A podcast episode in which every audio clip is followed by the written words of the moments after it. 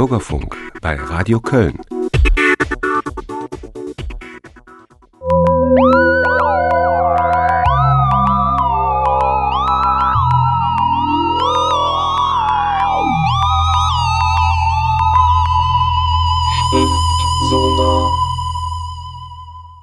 Herzlich willkommen zur 19. Ausgabe von Schriftsonar, der Radiosendung über Science Fiction und ähnliches auf Radio Köln 107,1 oder im Internet www.schriftsonar.de.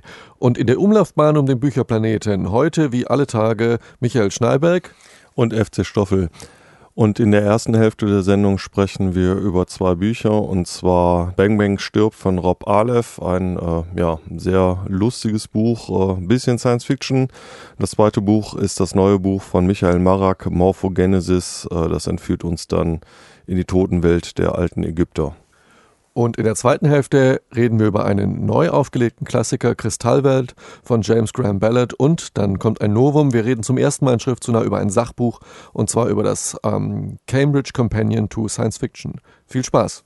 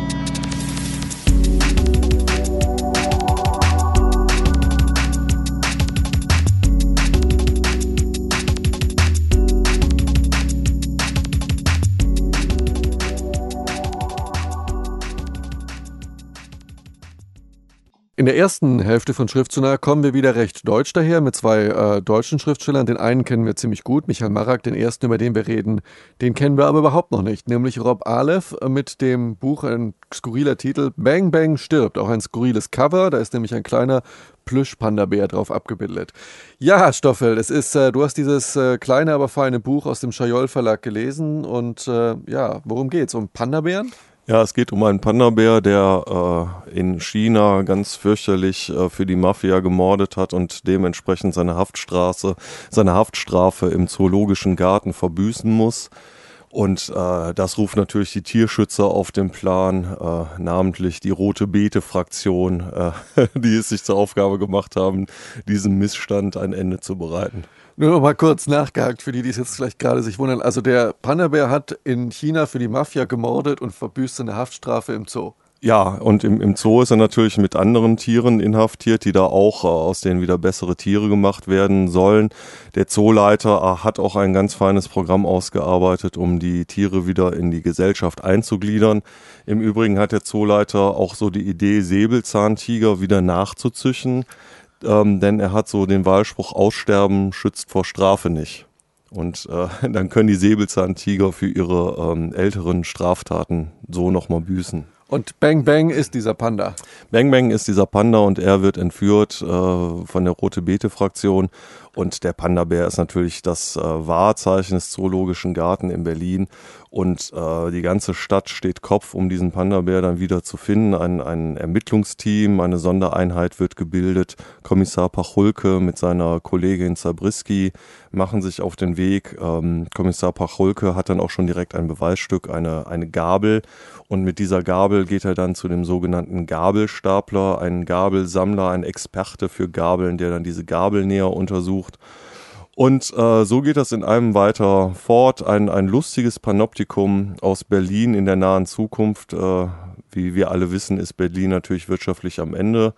Und genau das spiegelt sich in diesem Buch von Rob Aleph auch wieder. Äh, Berlin hat derbe wirtschaftliche Probleme, hat da aber einige pfiffige Lösungen gefunden, wie man diese Probleme, äh, ja, wie man dieser Probleme Herr werden kann.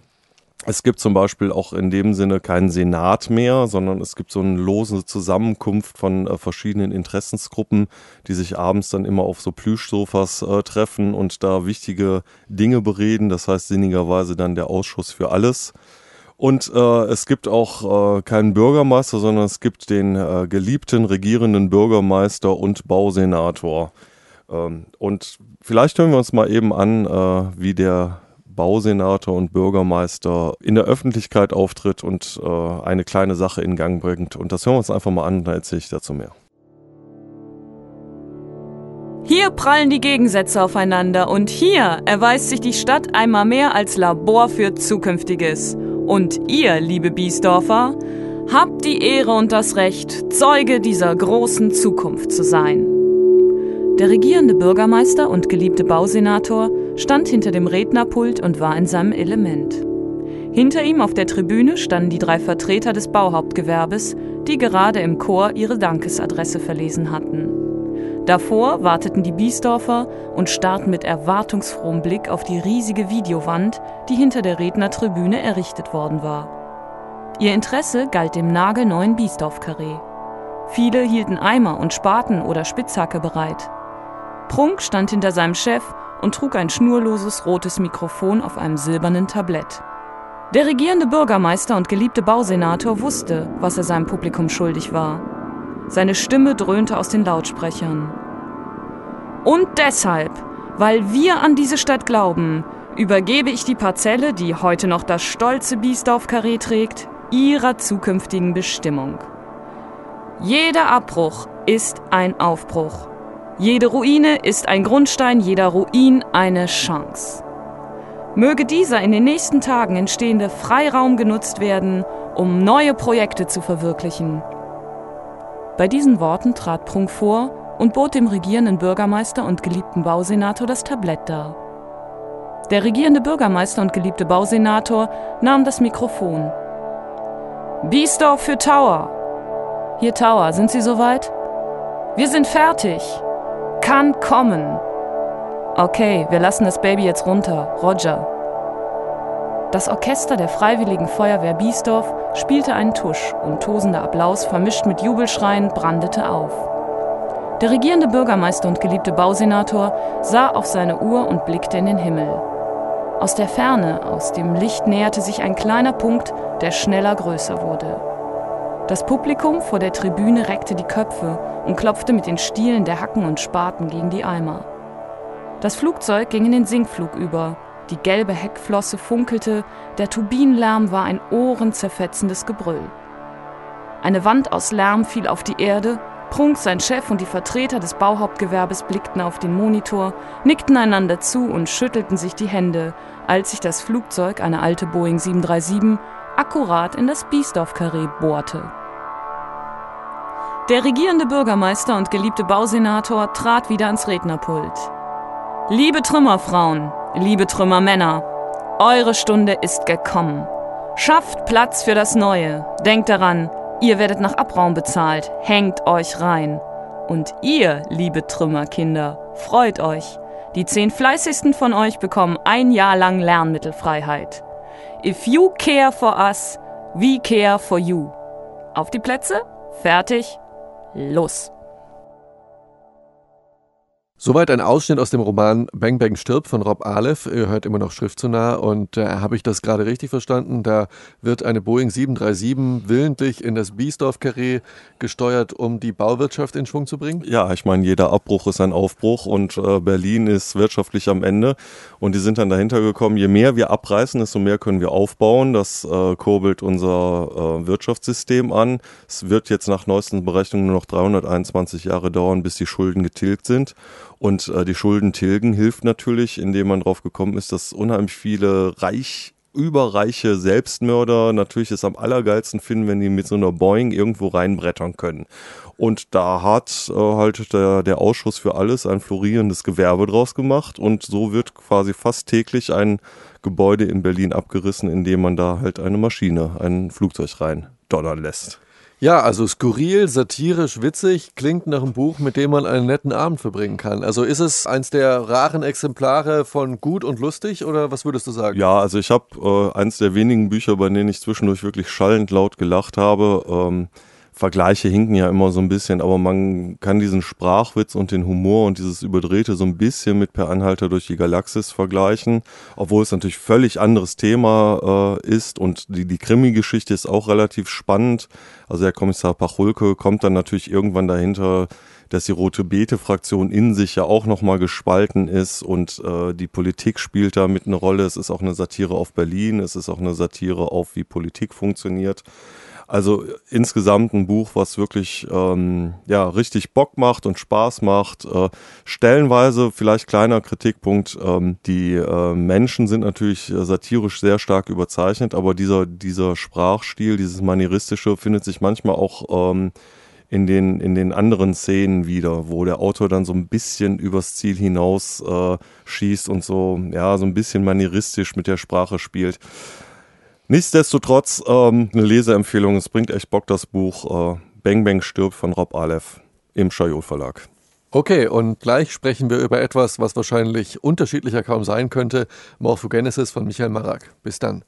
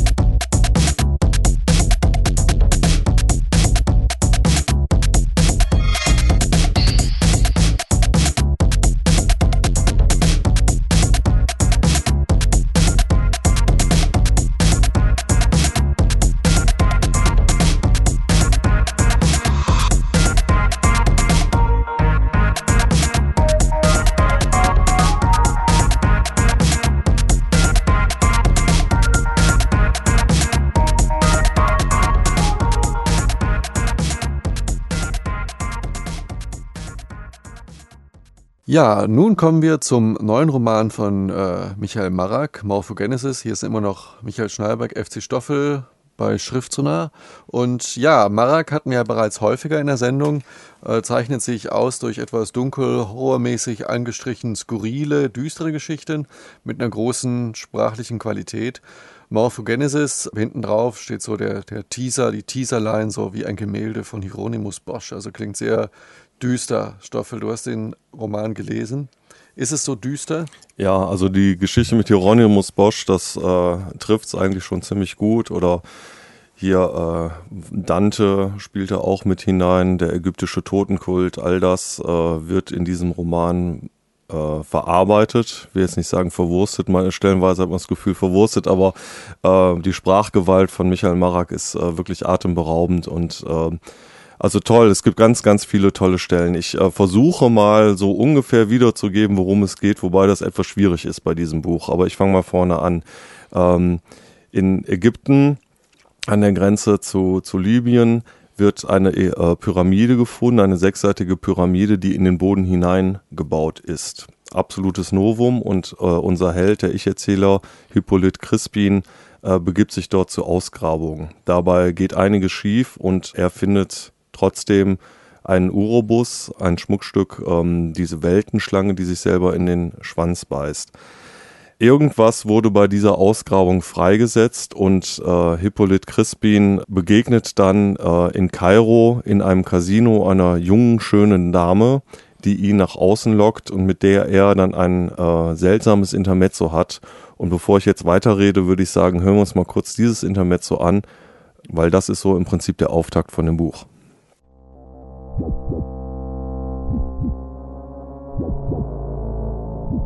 Sahir lächelte. Dabei sah sie mich jedoch so durchdringend an, dass ich mir einbildete, sie lese meine Gedanken. Um von meinen Fluchtplänen abzulenken, zog ich die Lederschnur mit dem Uroboros über den Kopf und fragte, wie nanntest du das Schmuckstück doch gleich? Aphois. Dieses Wort habe ich nie zuvor gehört. Dann wurde es wohl nicht überliefert. Noch immer lag dieses analysierende Funkeln in ihren Augen. Gut. Nun zu deinem Teil unseres Geschäfts, forderte ich. Sahia zögerte. Dann nahm sie mir das Kleinod so behutsam ab, als ergreife sie eine lebendige, verletzliche Schlange und streichelte mit den Fingerspitzen über ihre schuppige Goldhaut. Gewandt entfernte sie die Lederschnur und warf sie achtlos ins Gebüsch. Den Uroboros behielt sie in der hohlen Hand. Ich bildete mir ein, widerstrebende Gefühle in ihrem Gesicht abzulesen. Sahirs Augen schimmerten, als müsse sie mit den Tränen kämpfen. Dann beugte sie sich vor und drückte mir den Goldreif gegen die Brust. Anken Mitak Kematev, sprach sie leise. Es klang wie ein Abschiedsgruß. Ich schielte gespannt auf ihre Hand und fühlte plötzlich ein heißes Brennen auf der Haut, gefolgt von einem stechenden Schmerz, als schiebe mir jemand gänzlich zärtlich ein Messer zwischen die Rippen. Ich wollte mich erschrocken zurückwerfen, doch Sahia schlang ihren linken Arm blitzschnell um meinen Nacken, während sie ihre rechte Hand weiterhin gegen meine Brust presste. In ihrem zierlichen Körper erwachte eine herkulische Kraft. Jegliches Aufbegehren war vergebens, der Griff der jungen Frau unerbittlich. Ich konnte nur in ihre schwarzen Augen starren. Als ihre Hand endlich von mir löste und der brennende Schmerz abklang, war der Schlangenreif verschwunden. Ungläubig starrte ich auf meine Brust. Sie offenbarte weder eine Fleischwunde noch eine Verbrennung. Du wirst mich vergessen, raunte Sahir. Mich und diese Nacht. Ja, ähm, seltsames Date hat er. Die Hauptperson mit dieser seltsamen Frau, so als geübter Leser, vermutet man ja schon, vielleicht, wer ist sie, ein Dämon, irgendwelche Göttinnen, reißen sie in den Abgrund. Äh, was geschieht mit der armen Hauptperson? Ja, Hippolyt Crispin, nachdem er diesen Uroboros, wie es natürlich richtig heißt, äh, in sich aufgenommen hat, äh, wird dann, will eigentlich Kairo verlassen und wird dann von einem völlig durchgeknallten Taxifahrer erstmal zum Flughafen gebracht. Äh, es stellt sich dann heraus, dass dieser Taxifahrer mit Namen Archon dann auch gleichzeitig noch der Pilot ist, der dann sein Flugzeug fliegt. Und das äh, Flugzeug landet aber dann nicht in Budapest, sondern landet mitten in den Wolken äh, vor einer gigantischen Burg. Und Hippolyt Crispin wird in diese Burg hineingeleitet ähm, trifft da auf äh, ganz seltsame äh, Fantasiegestalten, Wesen, Wächtern der Unendlichkeit, verirrt sich im Prinzip in dieser Burg und findet sich dann wieder in äh, einer Ausgabe des ägyptischen to Totenreichs, eine, eine Nekropole gigantischen Ausmaßes und gelangt da in, der, äh, in das Schloss von dieser Frau, die er am Anfang begegnet ist und kommt dann dahinter, dass äh, das eigentlich gar keine Frau ist, sondern äh, ja, ein, ein Dämon, eine, eine Göttin aus längst vergessener Zeit. Ja, Michael Marak hat ja schon häufiger äh, bewiesen, dass er, ja, eine besondere Qualität von ihm ist das Zeichnen und Beschreiben skurril, düster, surrealistischer äh, Welten. Ähm, wie ist das in diesem Fall und ähm, ja, widersteht er der Gefahr, dass sich, ähm, dass er da zu viel von bringt? Also wie viel, wie wichtig ist die Kulisse äh, im Vergleich zur Handlung bei diesem Buch? Ja, da sprichst du im Prinzip auch schon den Knackpunkt an diesem Buch an. Also das ist total geil geschrieben. Das ist also wirklich super geil. Also Michael Marak, äh, wirklich ein, ein, ein ganz toller Schriftsteller, aber äh, die Geschichte gerät ein bisschen in den Hintergrund. Also es äh, ist tatsächlich so, dass er im Prinzip da eine Hölle nach der anderen beschreibt. Äh, er vermengt diverse Sachen. Also es gibt dann diese ganzen K- und Bar-Sachen, diese ganzen Geistwesen, die es im, in, in, im ägyptischen Totenkult gibt, die prallen da aufeinander. Es gibt auch noch eine Nebenhandlung. Es gibt verschiedene Arten, äh, wie man seine Höllenqualen durchleben muss. Und Hippolyt Crispin versucht dann aus dieser Hölle zu fliehen. Ähm, und das ist super bunt und packend geschrieben. Äh, allein ich habe mich die ganze Zeit gefragt, okay, äh, wo, wo steuert das Buch jetzt drauf hin? Und das wird ähm, eigentlich erst am Ende, kriegt er dann nochmal sehr gut die Kurve. Auch mit sehr schönen philosophischen Betrachtungen, was jetzt eigentlich, äh, ja, es läuft so ein bisschen darauf hinaus, äh, die Menschen schaffen sich die Hölle eigentlich selber. Ganz so einfach ist es natürlich nicht. Also das ist ganz gut gelöst. Aber im Prinzip ergeht äh, sich das Buch über lange Strecken in wirklich äh, ganz tollen, begeisterten äh, Beschreibungen davon, was in dieser ägyptischen Hölle eigentlich los ist. Darüber gerät die Geschichte ein bisschen Hintergrund. Ähm, ja, was soll ich dazu sagen? Ich, mein Gott, ich bin ein Fan von Michael Marak und ich, ich warte eigentlich immer noch auf ein Buch von ihm, wo er im Prinzip seine fantastische Wortgewalt äh, mal mit einer richtig super endgeilen äh, Geschichte zusammenpackt. Also er hat das Zeug dazu und äh, ich denke, das kann sich ja noch entwickeln alles. Ja, was dazu vielleicht passt, ist äh, auf, äh, auf der ähm, Homepage von Michael Marak steht auch etwas zu der interessanten Entstehungsgeschichte des Romanes. Also auf unserer Internetseite www.schriftsonar.de wird man den Link dorthin finden und äh, vielleicht ähm, äh, dieses Buch scheint mir so ein bisschen so in Verlagszwängen entstanden zu sein. Vielleicht äh, ähm, sollte Michael Marak, aber er muss natürlich auch Geld damit verdienen, mal ein kompromissloses Buch schreiben. Mir fällt noch eine Sache ein und ich finde, da ist auch ein bisschen Wahres daran. Also bei den wirklich großen Schriftstellern, da kommt es eigentlich gar nicht darauf an, was sie erzählen, sondern da kommt es darauf an, wie sie es erzählen. Und insofern möchte ich äh, bitte jedem, der jetzt nicht äh, Raumschiffe und, und Space Opera braucht, sondern sich an, an einem geilen Erzählstil freuen kann, möchte ich doch ganz, ganz warm ans Herz legen. Morphogenesis von Michael Marak. Ihr werdet nicht enttäuscht werden. Okay, also das war es in der ersten Hälfte von Schriftsonar. In der zweiten Hälfte gehen wir dann zu Klassikern, äh, Ballad, Kristallwelt und zu einem Sachbuch, dem Cambridge Companion to Science Fiction. Und äh, wir hören uns gleich wieder.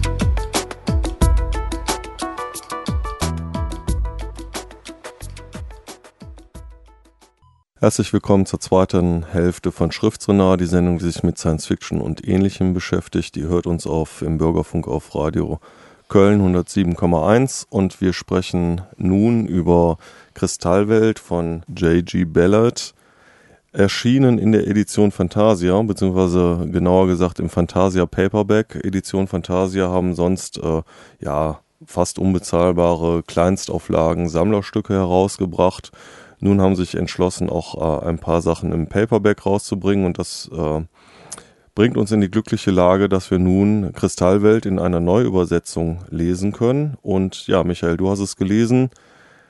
Wir haben es wahrscheinlich beide in unserer Jugend gelesen. Wie ist es, wenn man das jetzt nochmal im reifen Mannesalter liest?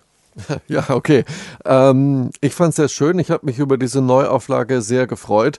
Ähm, ja, eigentlich aus zwei Gründen. Einmal persönlich, weil ich eigentlich Bellet war so, ja, so ein äh, sehr beeindruckender Schriftsteller für mich als Jugendlicher. Da habe ich sehr, sehr viele Bücher von ihm gelesen und habe ich also sehr verehrt und hat mich sehr gefreut deshalb, dass wieder jemand was von Ballard rausbringt. Ähm, das andere ist, dass Ballard ein Autor ist, der für die fantastische Literatur, die Geschichte der Fantastik sehr wichtig ist und äh, dass es eigentlich überfällig war, mal wieder das Werk in Anführungsstrichen, ist ja nur erstmal ein Band hier, äh, von Ballard äh, zu würdigen. Also das äh, fand ich sehr gut. Ich kann ja mal kurz zusammenfassen, äh, versuchen, worum es äh, in Kristallwelt geht. In einem afrikanischen Land kommt es zu einem äh, seltsamen Phänomen. Ein Wald kristallisiert. Ein Wald verändert seine materielle Struktur und es ist nicht so, als würde er frieren oder wie in einem Zuckerguss äh, kristallisieren, sondern er verändert die Materie und der Effekt ist so eine Art äh, als würde er überwachsen mit Kristallen, würde er sich verändern. Da wird auch etwas wissenschaftlich erklärt, warum das so ist, aber das steht schwammig im Hintergrund und ist eigentlich nicht entscheidend. Es geht ein bisschen darum, dass die Zeit die Materie verlässt und das alles so in der Zeitlosigkeit erstarrt. Und in diese surreale Umgebung geraten verschiedene Personen aus unterschiedlichen persönlichen Motiven. Der, die Hauptperson ist der Lepraarzt Dr. Sanders, der ähm, äh, seine Geliebte, seine Ex-Geliebte und deren Mann äh, versucht zu finden, die dort irgendwo in diesem Gelände, in dieser, in dieser Landschaft ein Leprakrankenhaus übernommen haben und er bekommt, hat Briefe bekommen von ihnen, die ihn beunruhigt haben und er dachte, na, ich fahre mal besser hinterher und schau mal, was geht denn da eigentlich so ab? Ja, und was da so abgeht, da würde ich sagen, das hören wir uns mal eben an, einen kleinen Ausschnitt, in dem äh, beschrieben wird, wie dieser Sanders so das erste Mal mit diesen Phänomenen in dieser Region in Afrika konfrontiert wird.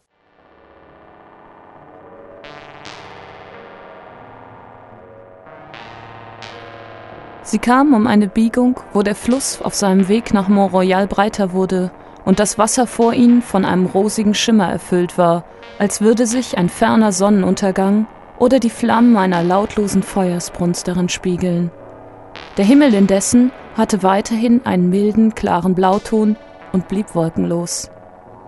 Sie kamen unter einer kleinen Brücke hindurch, wo sich der Fluss zu einem weiten Becken mit einem Durchmesser von einer Viertelmeile erweiterte. Mit einem Überraschungslaut beugten sich alle vor und betrachteten die Linie des Dschungels gegenüber den weißen Gebäuden der Stadt. In dem langgezogenen Bogen der Bäume, die über das Wasser hingen, schienen Myriaden von Prismen zu funkeln. Stämme und Zweige waren in Streifen gelben und karmesinroten Lichts eingehüllt, das sich in der Wasseroberfläche widerspiegelte, als würde die gesamte Szenerie von einem übertriebenen, aktiven Technicolor-Verfahren wiedergegeben werden. Die gesamte Länge des gegenüberliegenden Ufers funkelte wie ein verschwommenes Kaleidoskop. Durch die überlappenden Farbstreifen wirkte die Vegetation noch dichter, so dass es unmöglich wurde, mehr als ein paar Meter zwischen der ersten Reihe der Baumstämme hindurchzusehen. Der Himmel war klar und still, das Sonnenlicht schien ununterbrochen auf dieses magnetische Ufer, aber ab und an strich ein Windhauch über das Wasser, und die gesamte Szenerie explodierte förmlich in Kaskaden von Farben, die wie Wellen in der Luft ringsum abschwollen. Dann ließ der Funkenregen nach und die Umrisse der einzelnen Bäume, deren Laub sprühte, als wäre es mit glitzernden Edelsteinen überfrachtet, tauchten wieder auf. Dr. Sanders betrachtete dieses Schauspiel zutiefst gerührt, wie alle anderen auch, und umklammerte mit den Händen die Reling vor sich. In dem kristallinen Licht sahen sein Gesicht und sein Anzug scheckig aus. Der verblichene Stoff wurde in einen gleißenden Palimpsest von Farben verwandelt. Soweit also der Ausschnitt von Kristallwelt von J.G. Ballard. Und äh, ja, es gab so ein paar Reizwörter. Technicolor, denkt man direkt klar, 70er Jahre. Palimpsest von Farben, Kaleidoskop. Mir drängt sich da auf 70er Jahre ganz klar ein LSD-Psychedelik-Buch. Kann man es so sagen? Ja, ich sag mal, äh, an der Bemerkung ist ein wahrer Kern. Es ist sicher kein Drogenroman, ähm, sondern es ist eher ein surreales Gemälde, äh, angefüllt mit äh, dem Schicksal der Menschen, die dort herumirren. Aber das Buch ist 1966 erschienen und James Graham Ballard gilt als einer der Schlüsselfiguren der sogenannten New Wave-Bewegung, äh, einer Gruppe von Schriftstellern rund um das äh, britische SF-Magazin New Worlds, ähm, die sich von der klassischen SF-Raumschiffe Aliens, Sternenreiche abgewandt und zugewandt haben, eher einer zeitkritischen Inner Space ähm, SF, äh, damit auch die Science Fiction ernsthafter gemacht haben, sie dem Zeitgeist angepasst haben und äh, andere Themenfelder erschlossen haben. Und Inner Space ist, glaube ich, auch das äh, Stichwort, weil es geht ja nur vordergründig eigentlich um diese Kristallwelt, um die Phänomene in dieser Region in Afrika. Und eigentlich geht es ja auch darum, wie die Menschen äh, darauf reagieren und sich äh, entsprechend dann verhalten. Ein Schlüsselbegriff oder ein Schlüsselthema für Ballard ist Weltenende. Er ist eigentlich der große Autor des Weltenendes und Kristallwelt gehört eigentlich in eine Reihe von Büchern, wo die Menschheit auf verschiedenste Art und Weise untergeht und äh, immer in Katastrophen, Wind aus dem Nichts, äh, Karneval der Alligatoren heißt es auf Deutsch, The Drowned World, da geht die Menschheit unter im Wasser, hier äh, äh wird alles kristallin.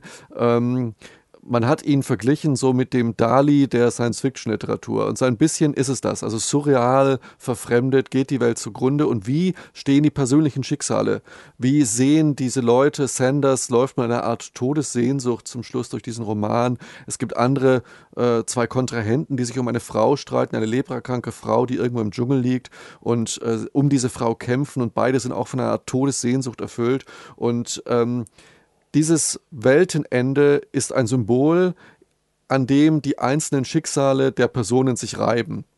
Und Ballad ist immer ein bisschen düster, ein bisschen melancholisch. Es gibt sehr viel düsterere Bücher als Kristallwelt, gerade später. Seine Frau ist beim Verkehrsunfall ums Leben gekommen von Ballad und es spiegelt sich in einigen sehr dunklen Büchern von ihm wieder. Das geht hier noch. Aber es ist so die Suche nach dem individuellen Schicksal, die sich dort in dieser Kristallwelt erfüllt. Es ist ein sprachlich das hat man vielleicht beim Ausschnitt gemerkt oder auch nicht, weiß es nicht. Ein sehr, sehr schönes Buch. Ballard ist der große Stilist gewesen der 60er Jahre, 70er bis heute. Man sollte es mal gelesen haben, nicht nur der Vollständigkeit halber, sondern um eine Facette in der Fantastik zu sehen, die nur wenige Autoren so vorbringen. Ja, und vor allem sollte man es einfach nochmal lesen, wenn man es in seiner Jugend gelesen hat, in nun nämlich in einer sehr schönen Ausgabe von Fantasia Paperback und beim Neulesen äh, kann man diesem Buch auch gänzlich neue Facetten abbringen. Es geht nämlich nicht nur um bunte Kristalle in Kristallwelt von J.G. Ballett.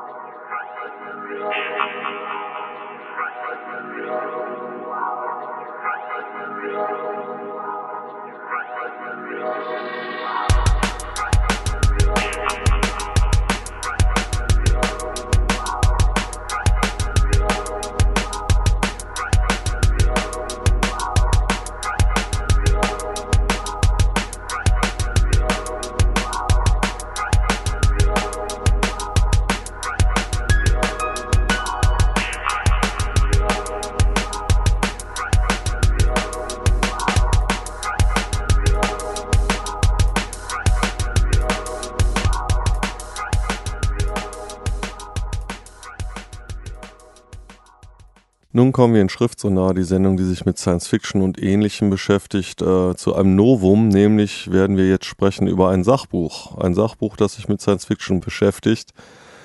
Zudem auch noch auf Englisch. The Cambridge Companion to Science Fiction. Äh, gar nicht mal so ein dicker Wälzer, wie man meint, keine Meter füllenden Bände im Bücherregal, sondern ein ja, relativ äh, unaufgeregtes kleines Paperback Liest es sich denn auch gut und kurz und knackig oder geht es da schon sehr wissenschaftlich zur Sache? Ja, es ist also ein unaufgeregtes kleines Paperback mit 300 Seiten. Das hat es aber in sich. Also ähm, es liest sich tatsächlich sehr gut. Aber ich will mal andersrum anfangen. Es ähm, ist, wir reden hier viel über Science Fiction und wir sind Science Fiction Fans und wir mögen die Bücher und die Hörer hoffentlich auch. Aber Science Fiction ist, wenn man will, natürlich mehr, nämlich Literaturwissenschaft und sogar richtig ernsthaft Literaturwissenschaft. Das ist in Deutschland nicht so weit verbreitet, weil man hier zum Beispiel nicht Science Fiction studieren kann. In England und USA kann man an vielen Universitäten Science Fiction studieren ähm, als literaturwissenschaftliches Fachgebiet. Und dann besteht die Gefahr, wenn man sich wissenschaftlich damit auseinandersetzt, dass es zu kopflastig wird oder dass es zu umfangreich wird. Und in diesem Buch, das hat auch den Hugo Award bekommen als, wie es heißt, Best Related Book, hat man eine wirklich tolle Zusammenfassung ja, zur Science-Fiction-Literatur, äh, zur Science-Fiction als Genre auf 300 Seiten, die ja, also keine Wünsche offen lässt. Das ist wirklich, wirklich toll zu lesen. Ich kann mal kurz sagen, wie es aufgebaut ist. Also wie alle in dieser Cambridge-Reihe hat es drei Teile. Das ist einmal die History, da sind also mehrere Aufsätze über die Geschichte der Science Fiction. Das fängt an mit äh, unter Science Fiction Before the Genre, geht es also um die Vorläufer und endet in einem Artikel von John Clutie äh, aus den, von den 80er Jahren bis heute, also aktuelle SF. Wobei äh, man sagen muss, John Clutie ist so, so eine Art Kritikerpapst der Science Fiction. Ja, also er ist so, eine, so ein Mastermind und er hat auch zusammen mit äh, einem anderen Autor Nichols die Enzyklopädie of Science Fiction herausgegeben, die auch ganz toll ist, aber die zeigt eben das Problem, was Enzyklopädias oft haben. Die hat 1400 Seiten und ist eigentlich äh, als Nachschlagewerk konzipiert. Und das hier, der Cambridge Companion, ist definitiv kein Nachschlagewerk, sondern es sind Essays drin. Essays zum Thema, die sich mit bestimmten Aspekten beschäftigen. Und das tun sie auf eine sehr kompetente Art und Weise. Dieses Buch ist eben auch mutig genug, sich zu reduzieren. Dort sind nicht alle Bücher drin, die man nennen könnte. Dort wird nicht Name-Dropping beschrieben bis zum Anschlag. Das ist keine Liste von das ist ein tolles Buch und das auch und das auch und das auch, sondern die beschäftigen sich inhaltlich, thematisch und analytisch mit dem Thema und das tun sie sehr, sehr gut. Hervorragendes Beispiel tatsächlich John Clutie über aktuelle SF. Sehr lesenswert, eloquent.